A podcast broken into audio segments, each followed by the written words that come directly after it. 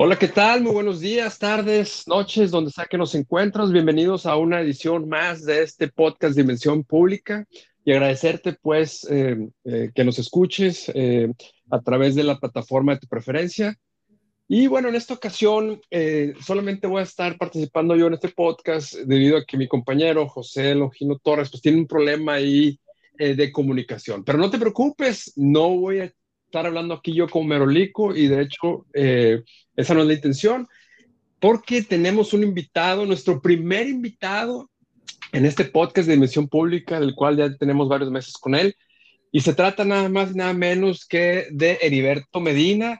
¿Cómo estás, Heriberto? Mucho gusto de, de platicar, contactarte nuevamente y gracias por aceptar la invitación. Muy bien, gracias a Dios. Gusto saludarte, Jimmy, y también saludos a todos los que nos estén escuchando. Muy bien, muchas gracias, Heriberto. Bueno, eh, comentar brevemente, Heriberto, que eh, cómo nos conocimos y ahorita tú nos platicas un poco de lo que haces actualmente para ya entrar de lleno en la entrevista, qué es lo que la gente pues, realmente quiere escuchar, ¿no? Saber tus opiniones sobre los temas que vamos a abordar. Entonces, comentar que, insisto, eh, haciendo un poco de historia, Heriberto y yo nos conocimos ya hace muchos años, a finales de los noventas, cuando Heriberto trabajaba en el periódico Palabra, ¿no? Que estuvo vigente en Saltillo, ya me corregirá Heriberto, del 97 como al 2010, 2011 más o menos, no sé, ahorita me corrige Heriberto. Sí, ¿Hasta qué año? Sí, aproximadamente esos fueron los años, sí. Ok, y entonces Heriberto era, era, era periodista en Periódico Palabra del grupo Reforma y yo trabajaba en el gobierno municipal de Saltillo del 99 al 9, no, perdón, del 97 al 99 y luego, bueno, ya cada quien siguió su rumbo. Eh, y Heriberto, a ver, tú después del periódico Palabra, ¿qué hiciste? ¿A dónde te fuiste rápidamente? ¿Y qué haces ahora? Bueno, nada más para recordar un poco, sin ahondar mucho, ¿te acuerdas aquella ocasión en la que me pasaste el tip de que estaban repartiendo despensas compradas con recursos públicos, pero se repartían a través de la estructura del PRI? Es, eh, me acuerdo mucho de ese tiempo que, gracias a Dios, pues logramos documentar cómo se estaban entregando esas despensas adquiridas con recursos públicos para beneficio de un partido político, en este caso el PRI. Eh, fue uno de los trabajos más, eh, de los mejores trabajos que me tocó hacer ahí en el periódico Palabra, filial de, del Norte y de Reforma. Después de eso pasé a la Dirección de Comunicación Social del Instituto Coahuilense de Acceso a la Información, el Instituto Coahuilense de Acceso a la Información, el ICAI. Ok. Luego pasé a la Dirección de Comunicación Social del Gobierno Municipal de Saltillo, cuando el alcalde fue Isidro López eh, Villarreal. Ok. Eh, eh, y luego, después de la administración de Isidro, siguió la de Manolo Jiménez y actualmente está la de la de Chema Fraustro. Correcto, correcto. Pero cuéntanos, ¿qué haces ahorita? Tienes, tengo entendido, tu, tu, tu empresa de comunicación, etcétera, ¿no? Sí, iniciamos una empresa y estamos ahorita editando un periódico digital que circula a través de grupos de WhatsApp y, subimos información. Tenemos nuestra página de internet, tenemos nuestras cuentas de redes sociales, pero hacemos un periódico que no necesita papel, que nuestra es la pantalla del celular. Es un periódico diario eh, donde pues tratamos de seguir la ética y las reglas del periodismo, publicamos lo que otros no publican eh, y la gente se puede enterar eh, de lo que pasa sin una tendencia. Ok, entonces es como, es periodismo, periodismo independiente, ¿no? Y danos de una vez las, la página web o las redes sociales que tienes tú, Heriberto, por favor. El periódico se llama Más Información, la página de internet es Más Información, más con doble S. Ah, ok, muy bien. Y las redes sociales es igual, más con doble S, información, Ok. Y, ahí estamos en YouTube, en, Facebook, en Twitter. Eh, ok, muy bien. Entonces es más información con doble S.com. Ese es el sitio web, ¿no? Ese es el sitio y web. Y ya, de ahí se pueden eh, conectar eh, a, las, redes sociales. Oye, Heriberto, fíjate que estaba haciendo memoria ahorita de lo que comentabas, de, cómo nos conocimos y, de mi aportación a ese reportaje que tú hiciste sobre las despensas que en, aquel entonces eh, eh, entregaba el PRI y, reflexionar de que, o comentar, de que lamentablemente es una práctica que todavía se sigue haciendo, lo hizo el PAN también, lo sigue haciendo el PAN y tristemente también lo sigue haciendo eh, Morena, eh, ¿verdad, eh, Heriberto? Es, una práctica que no hemos podido erradicar en nuestro México lindo y querido, pero bueno, ya abordaremos más de esos temas al respecto y entremos entonces, ¿te parece, aquí a la estructura de, este, de esta entrevista? Oye, Heriberto, como primera pregunta quiero hacerte la siguiente. desde tu punto de vista, desde tu óptica de periodismo independiente que haces en tu, en tu periódico Más Información, ¿cómo visualizas o analizas tú en la situación y el desempeño del gobierno estatal de Coahuila que actualmente está, pues obviamente lo gobierna Miguel Riquelme por parte del PRI? ¿Qué, impresiones tienes de este gobierno? Bueno, primero hay que dar una pequeña introducción de, cómo llegó Miguel Riquelme al gobierno del estado. Miguel Riquelme llegó en una elección muy competida, polémica, en donde hubo impugnaciones y donde no estuvo seguro su triunfo hasta después de pues semanas o tal vez meses, hasta que el Tribunal eh, Electoral falló en su favor y reconoció su triunfo. Fue el punto en el que él pudo ya estar seguro de que iba a poder ocupar la gubernatura. De tal suerte que cuando él llega, él llega con eh, una aprobación mucho más abajo del 40% es una aprobación muy baja con la que llega a su primer año de gobierno y mantiene por ahí del 35 el 40% durante todo el primer año. Y creo que es ahí, en su primer año de gobierno, cuando ocurre algo que empieza a catapultar la imagen del gobernador. Eso que ocurre es que mientras que él está dando su primer informe, si no, si no estoy equivocado, su primer informe tal vez estoy equivocado y es el segundo, pero uno de sus primeros informes de gobierno, cuando él está dando el informe, eh, en ese mismo momento, como un acto pues de intimidación o de confrontación y con un acto también con tintes mediáticos, se da una balacera y un grupo de civiles armados, delincuencia organizada, eh, entra al municipio de Villa Unión y balacea toda la presidencia municipal, toda la fachada son impresionantes las fotos. Claro. La, reacción del gobernador fue ir hasta la en ese mismo momento, terminando el informe, se va al municipio, se va a la presidencia municipal, hace un recorrido, inicia un operativo de policías de seguridad pública, inicia la detención de delincuentes, etcétera. Pero ese punto marca la manera en que el gobernador Riquelme va a asumir las crisis. Y entonces su popularidad empieza a subir, empieza a subir, tal vez creo que fue el segundo informe, lo correcto es que es el segundo informe, entonces empieza a subir, previamente hubo un hecho de un menor de edad que en una, en una escuela de Torreón disparó sobre sus compañeros y mató a varios o algo así. así, es, así es, fue nota nacional, correcto y eso también lo asumió de frente, o sea, no, no hubo tácticas como evasivas para, para tratar ese tema y le entró de frente, reconoció lo que tenía que reconocer y la gente empezó, en la popularidad de él, la, aceptación en las encuestas empezó a subir. Y, y, luego se vino pues la pandemia y enfrentó la pandemia también eh, dando la cara, etcétera, de tal suerte que fue construyendo imagen y ahorita es el punto de que es el gobernador mejor evaluado en las encuestas, tiene más de un 64% de aprobación, según consulta Mitofsky. Correcto. Por la forma en que ha asumido las crisis, digamos que a él las crisis, lejos de afectarle, eh, lo beneficiaron, pero lo beneficiaron porque asumió las crisis de una manera distinta. Eso por una parte. Por otra, tiene la característica, a diferencia del sexenio anterior encabezado por Rubén Moreira, de que respeta lo que se publica en los medios, digamos, respeta los medios de comunicación. Okay. el director de uno de los periódicos más importantes de Coahuila me comentaba que con Rubén Moreira, pues muy seguido le hablaba a las 6 de la mañana para rayarle la madre, ¿verdad? Para insultarlo, para decirle que por qué había publicado esto, que por qué había publicado el otro.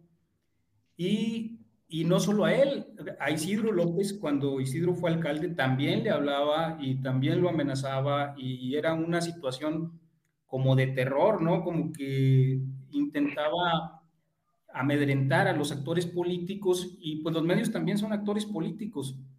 Correcto. Eh, Oye, Heriberto, perdona que te interrumpa aquí. Entonces, eh, muy interesante cómo es aquí eh, partes del origen de este eh, gobierno, que si nos regresamos un poquito atrás, pues, a, la campaña electoral, como dices tú, fue muy reñida, Heriberto, y, y, el PAN estuvo a punto de, de, de, ganar esa gobernatura, esa elección, y mucho se criticó en ese entonces al candidato de Morena, eh, Guadiana, Armando Guadiana, un empresario que ahorita nos va a dar tus impresiones más adelante, de no haber declinado en su momento, pues para darle ese empujocito que necesitaba el candidato del PAN para posiblemente haber ganado la elección, ¿verdad? Pero bueno, como dices tú, este gobernador eh, eh, inició con una situación complicada y eh, enfrentamiento con las crisis que ha, que ha tenido, las ha salido, las ha salido, sabido torear, perdón, y ha salido avante sobre todo porque pues, al final no basta con enfrentar la crisis, sino salir bien librado de ella, ¿no? Ahora, ¿Qué más nos puedes decir, Heriberto? Comentaba gente del propio gobierno que lo que hicieron ellos fue regresarle la grabadora y la pluma a los medios. Mira, ok, interesante. Ajá. Entonces, eh, a diferencia del sexenio anterior, ha habido diferente relación con los medios. Hay una relación de más respeto y hay más libertad de expresión ahora con este gobernador que con los anteriores. De tal, digo, eso no quiere decir que se haya acabado los convenios publicitarios, etcétera, todo lo que ya conocemos. Tampoco quiere decir que sea un gobernador perfecto, que no cometa errores, pero creo que la gente valora mucho, eh, en mi opinión, la gente valora mucho y por eso tiene una alta aprobación el gobernador, porque la gente no espera que un gobernante resuelva todo, pero sí espera que haga algo para resolverlo. Entiende la gente que a lo mejor está haciendo al final o dentro de pocos años no da resultados, sino dentro de muchos. Pero el hecho de ver a alguien que trabaja, que da la cara, que enfrenta los problemas y que lo hace de cara a la gente, comunicándose con la gente, pues, eh, por ejemplo, en ruedas de prensa continuas, etcétera, eso va generando confianza. Creo que hay una diferencia entre, entre los gobiernos anteriores y este, y algo que, que yo creo que la gente, la gente es más lista, los, los electores son más listos de lo que tal vez pensamos. En el caso de Guillermo Anaya, que mencionabas el candidato del PAN, la gente terminó por identificarlo como alguien que, nunca pudo pelear por un triunfo que obtuvo, ¿no? Y a sus picacias. Y la gente ahora supo identificar cómo Miguel Riquelme mantuvo lejos a Rubén Moreira, lejos del Estado, no permitió que interviniera o que interfiriera en la política interna. Y eso también le ganó, le ganó aceptación acá por todo el antecedente que había con Rubén Moreira. Oye, oye, Heriberto, eh, sí, eh, eh, y además eso se ve reflejado pues, en los índices de desarrollo que actualmente tiene el Estado, ¿no? El índice de seguridad está relativamente bajo, y lo digo relativamente bajo porque pues, a veces se dan sus piquitos ahí, como es normal, pero comparado con los estados, está, está es uno de los estados más seguros del país, ¿no? Junto con Yucatán, quizás. En, temas económicos, la inversión sigue fluyendo, ya, ya comentabas lo del COVID, este, que eh, ha hecho un buen desempeño, eh, ha, liderado pues los esfuerzos en esta materia. En suma, en general, ha tenido un desempeño eh, distinto, por un lado, en la forma de hacer política y en cuanto a, indicador, a indicadores y sus resultados, pues han sido favorables. Ahora, Heriberto, pero viene una prueba muy dura para este gobernador y es precisamente eh, la, em, pues la campaña electoral, el proceso electoral que prácticamente ya arrancó de manera informal, si tú lo quieres decir, o de manera no, no legal. Y ese va a ser un buen reto para, para, para el gobernador en el sentido de, que un gobernador priista pues sea el que eh, le, le, le, sustituya y no caiga el Estado o no gane pues Morena eh, Coahuila como ha venido sucediendo en los últimos años. ¿Cómo ves este, este escenario? Pues mira, en mi opinión particular, eh, un buen gobernador, a diferencia de lo que los militantes de cualquier partido político quisieran, un buen gobernador no es aquel que le entrega el poder al que él quiere o a alguien de su mismo partido. Un buen gobernador es el que y es una frase que no es mía, es de Enrique Martínez, el exgobernador de Coahuila. Un, un, buen gobernador debe saber ser, saber no ser y saber dejar de ser. Y es muy importante saber dejar de ser. En un entorno de un país como en el que vivimos, y más aún de un estado como en el que vivimos, en donde no ha habido alternancia, es muy importante dejar de ser, saber dejar de ser. Eh, y esto se refleja en a quién le voy a entregar el poder y, si, y la madurez que se deba tener para poder en un momento dado entregar el poder a alguien de un partido distinto. Porque lo, más burdo y lo más fácil es, es entregárselo a alguien de tu propio partido, digo, y cueste lo que cueste. Eh, Porque haciendo tranzas y eso. Pero eso es burdo, eso no es, no, no es difícil, eso no implica eh, oficio político, eso no implica... Lo, lo, realmente difícil es poder reconocer un triunfo que no, que no es para tu partido y poder eh, reconocerlo. Es lo que hizo en su tiempo Ernesto Cedillo. Eh, me ganaste la idea, así es, le iba a comentar. ¿Ok? Ese es un estadista. Ok, entonces esperarías... Para ah, perdón, adelante. Buenas cuentas no es entregárselo a alguien de tu partido, buenas cuentas es, es eh, permitir que fluya la democracia como debe de ser, ¿no? Según las reglas. Ok. Muy bien. Oye, y ya que hablamos, pues, en este, eh, de la próxima contienda electoral, vamos a, quiero preguntarte sobre eh, tu opinión, pues, respecto a los precandidatos del PRI, ¿no? A estas alturas, básicamente hay dos punteros. Eh, Manolo Jiménez, con un puesto en el gobierno del Estado, ahí en, una secretaría vinculada al desarrollo social, no me acuerdo muy bien su nombre. Y por la otra tenemos a Jericó Abramo que es diputado federal, si no me equivoco, también por Coahuila. Los dos jóvenes, obviamente Manolo más joven, como por unos 10 años, Manolo creo que ronda los 38, Jericó 48 más o menos, 47. Tienen experiencia en el sector público, de hecho lo tiene mucho más Jericó, debidamente, debido perdón, a, su edad.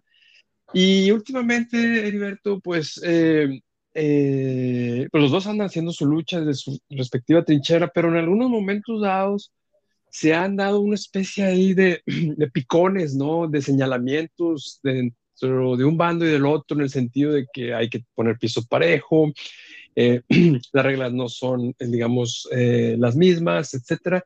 ¿Qué opinión, pues, tiene eh, la competencia interna del PRI entre los precandidatos? Bueno, acá en Coahuila la percepción es de que Jericó ya se bajó, ¿verdad? Ya se bajó de una verdadera contienda. Definitivamente el partido, el PRI, necesita tener más de un aspirante para poder hacer un proceso interno y aprovechar el tiempo de, promoción. Pero la verdad es que eh, hay ciertos elementos que marcan que Jericó ya no está compitiendo por, verdaderamente por la candidatura, porque él mantuvo un discurso eh, incisivo, un discurso en el que señalaba que no había piso parejo, que ya había un candidato favorito, etcétera, refiriéndose a Manolo Jiménez. Eso lo mantuvo permanentemente, criticaba la cúpula, pero eh, hace aproximadamente un mes, tal vez un poco más, hubo una reunión en Sabinas.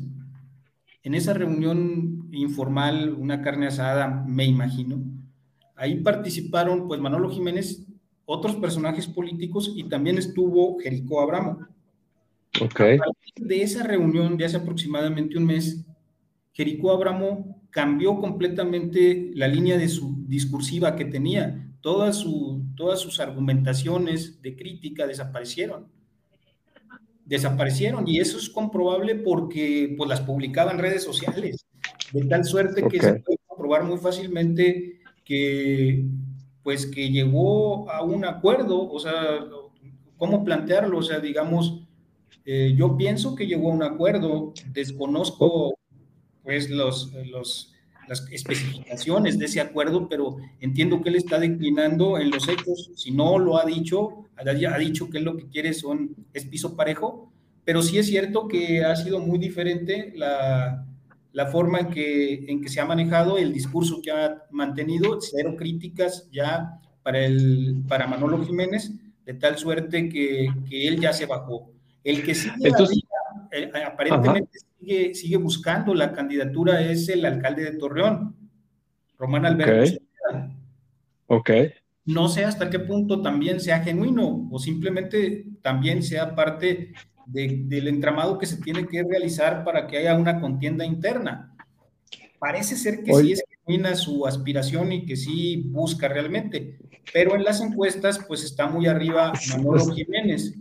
La verdad es que eh, no veo la, bueno, la única forma en la que Manolo Jiménez no sería candidato del PRI sería que en el Estado de México el candidato fuera eh, un hombre. Un hombre, así es, así es. Es probable porque Enrique Vargas, pues este, eh, está bien en las encuestas, mejor que la aspirante priista Alejandra del Moral. Entonces, si las encuestas dicen la verdad, porque ya no se puede confiar en las encuestas, porque cada quien trae la suya y dicen cosas diferentes, si se pudiera confiar en esa encuesta, aparece eh, de Massive Caller, aparece Enrique Vargas muy por encima de Alejandra del Villar. Ya lo destapó el líder nacional del PAN. Si él es el candidato del Estado de México, forzosamente tendría que ir una mujer en Coahuila. Y ese punto. Y ahí cambia todo el escenario, ¿no? Ese punto, y hay uno más. Fíjate que el, el Tribunal Electoral Federal tuvo un fallo hace, hace poco presenté un recurso, un juicio que presentó una militante eh, de Morena en Oaxaca. Pero fíjate hasta dónde vino a chispear la bala de ese juicio.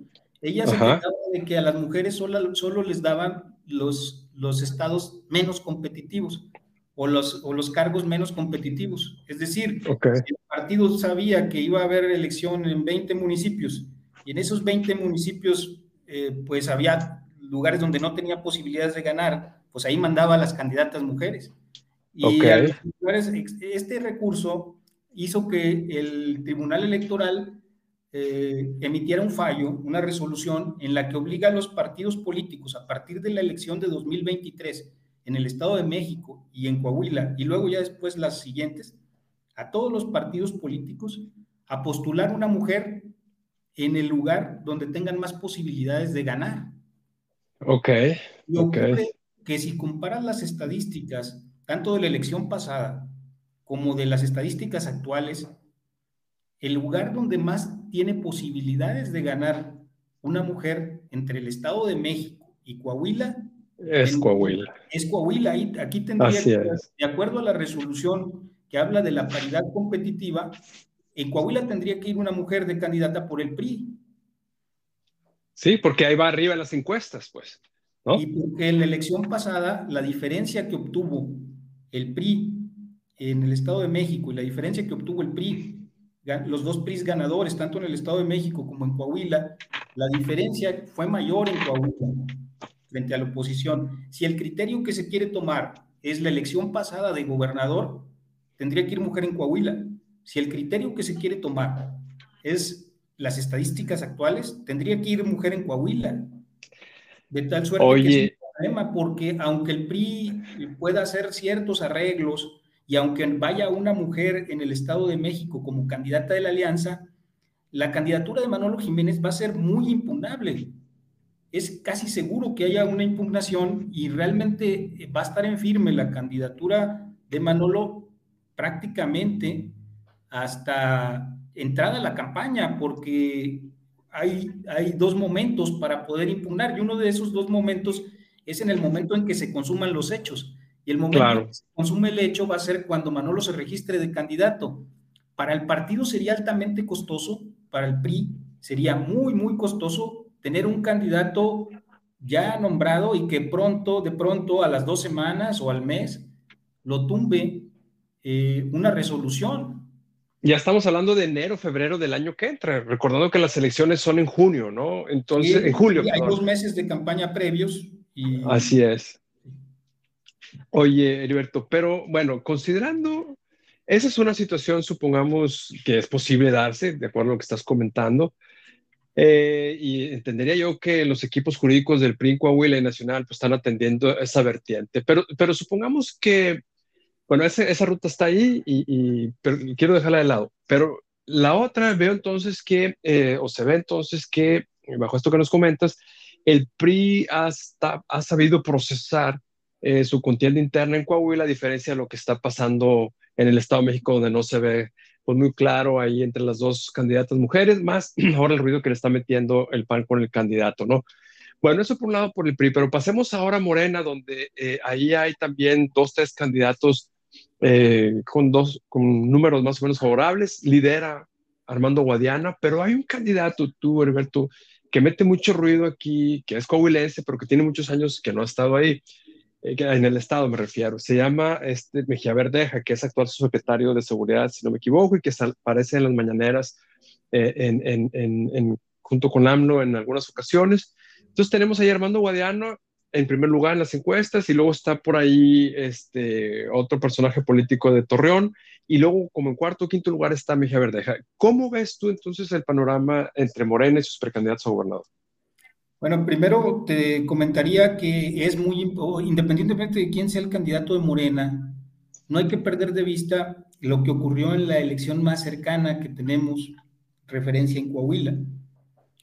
Ahí aparentemente el PRI pues ganó todo, ganó todo, si acaso a Morena le dejó unos cuantos municipios eh, Así es. De, baja población. El más importante es Frontera, si no me equivoco, que está pegado a Monclova. Tienen Frontera, sí, que debe ser, el, bueno, Acuña también, que creo que es un, poco más grande que, que Frontera. Correcto, sí. Pero el caso es que con esos municipios que le pudiéramos llamar morralla, municipios pequeños, etcétera, con esos municipios, Morena logró 340 mil votos. Correcto. Es increíble lo que logró con nada. Debería de ser preocupante para el PRI que sin candidatos y sin ganar ningún municipio importante, Morena obtuviera esa cantidad de votos. Esa cantidad de votos significa que están a tiro de piedra de ganar la gubernatura. Luego viene la consulta que organizó AMLO, etcétera, mañosamente, lo que tú quieras, pero en esa elección también sin candidatos, sin una estructura electoral, superan la votación que habían tenido en la elección pasada, en una contienda que no tenía nada. Es, es eh, para mí periodísticamente es muy, muy relevante lo que ocurre para relatar el fenómeno electoral de lo que está ocurriendo en Coahuila. No podemos dejar de lado el crecimiento que ha tenido Morena sin ganar y sin tener candidatos, incluso ahora en la, en la consulta, con unas cuantas mesas para recibir votos, sin todas las casillas que hay. Es increíble. Ahora, casi, casi estamos diciendo que eh, cualquiera que sea el candidato va a representar un serio problema para el PRI, ya sea Mejía Verdeja, ya sea Guadiana o ya sea Luis Fernando Salazar, cualquiera de ellos. Ahora, claro preguntas por Guadiana. Guadiana también ha tenido una, una, una serie de actitudes cuestionables desde el lado de Morena. Correcto. A una cosa, que va a ser el candidato, eso es lo que yo pienso, que va a ser el candidato que el presidente quiera. Lo de las encuestas es puro rollo, ¿no? O sea, encuestas hay para aventar para arriba. Y, claro. y si Morena quiere, puede conseguir tres encuestas en donde Mejía Verdeja salga como candidato. Es obvio que el candidato, es obvio que el candidato del presidente es Mejía Verdeja. Ricardo Mejía Verdeja seguramente va a ser el candidato que se va a enfrentar seguramente a Manolo Jiménez si no pasa nada extraño en el camino. Sí. Ahora, Armando Guadiana ha tenido ciertas actitudes que, que, no, que no han sido del todo bien vistas por Morena y, y la nomenclatura de Morena, y también tiene actitudes que son poco claras, poco legales, poco éticas, evade impuestos, tiene cuentas en paraísos fiscales, no reporta, no reporta sus declaraciones 3 de 3, no las reporta con datos correctos, omite datos, falsea otros, eh, y, se ha, y se ha evidenciado todo eso, y últimamente su discurso pues no es nada crítico respecto a los opositores de Morena, al contrario, es crítico hacia el presidente, de tal manera que hay sectores que piensan que ya le llegaron al precio o ya él ya no está muy convencido de lo que está viendo en Morena y más bien está como aliado al PRI.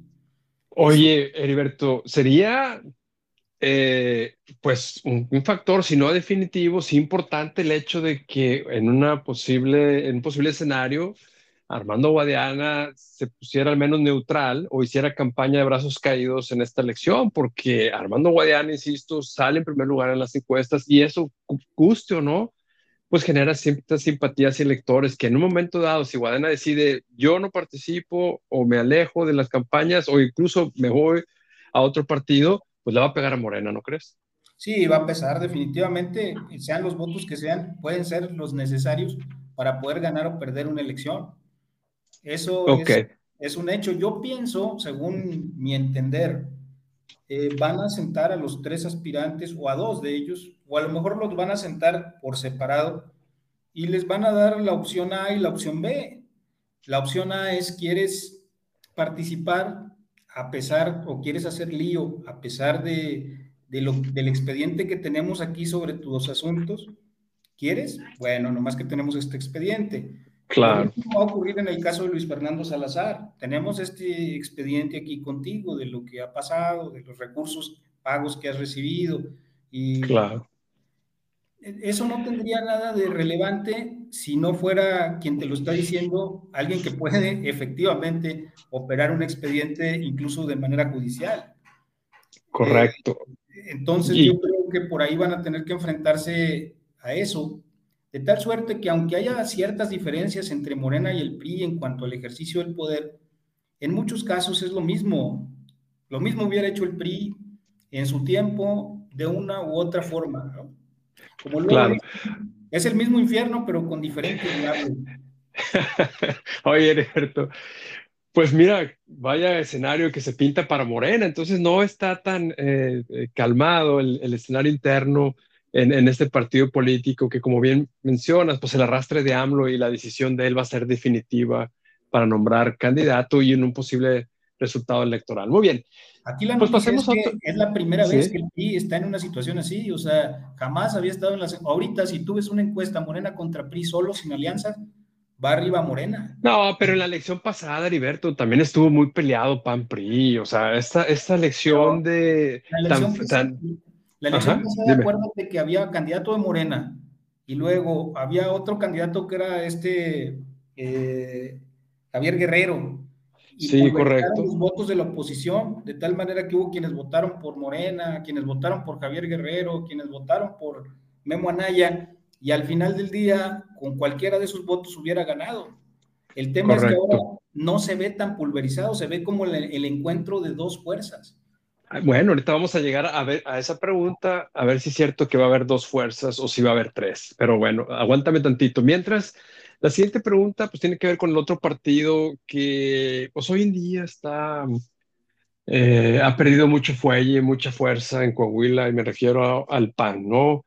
Eh, pues tú conoces obviamente mejor que yo la situación porque estás en Coahuila. Eh, y aquí la pregunta es, ¿cómo visualizas el PAN en este contenido electoral? Y de hecho la pregunta es, ¿hay precandidatos del PAN? ¿Cómo lo ves tú, Realmente el PAN viene la votación en caída libre, producto del casicazgo que, que ha mantenido ahí el liderazgo de Memo Anaya. De tal suerte que la gente, la gente ya no confía en el PAN, no vota, no lo ve como una oposición y cada vez baja más la votación. Cuando tú estabas en Coahuila, pues tú recordarás las votaciones que lograba obtener el PAN. Ahorita el PAN, en, en el peor de los escenarios, ha logrado un 8% de votación. Fíjate nada más, es un partido, una chiquillada ahora. Está cerca del 3%, que es el límite para perder el registro. Correcto. Y, luego, eso fue todavía en la elección pasada, pero si ellos, que tienen un, un electorado que es muy antipriista, eh, si ellos apoyan al PRI, mi pronóstico es que ese, ahorita aparecen en un 12% aproximadamente. Mi pronóstico es que van a bajar al 8 o, aún menos de porcentaje de votación, porque muchos que siguen siendo antipriistas votarían por la única opción que tendrían para vencer al PRI, que sería Morena. El único usufructuario de esa alianza entre PAN y PRI sería eh, Morena. Pero por otra parte, el PAN es eh, su ambición, la ambición de ciertos personajes políticos adentro del PAN, los ha vuelto miopes. O sea, ellos no, se dan cuenta y no están viendo el escenario nacional donde la verdadera oposición es el PAN. O sea, si hay, un partido que aún tiene algún futuro para convertirse en la oposición de Morena, es el PAN, no el PRI. El PRI está a nada de desaparecer. De hecho, si pierde Coahuila, desaparece.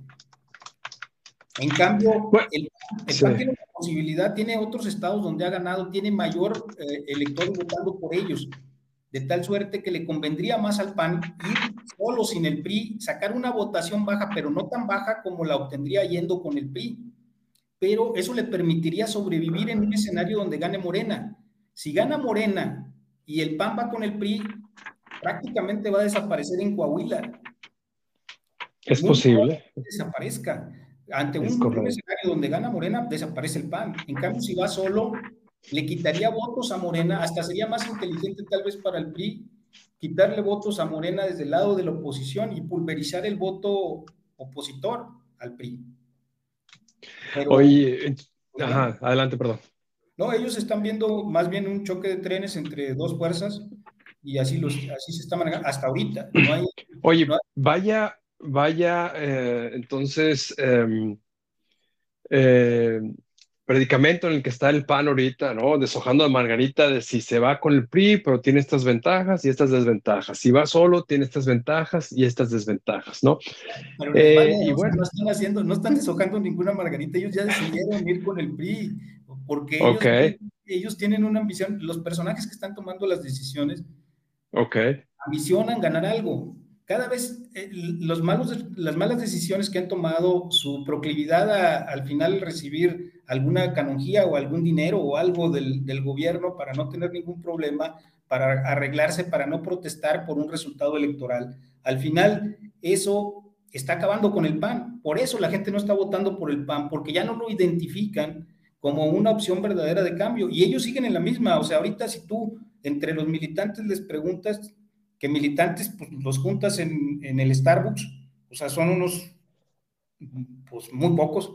Entonces, este, ellos están seguros de que lo que más les conviene es ir con el PRI y aliarse al PRI.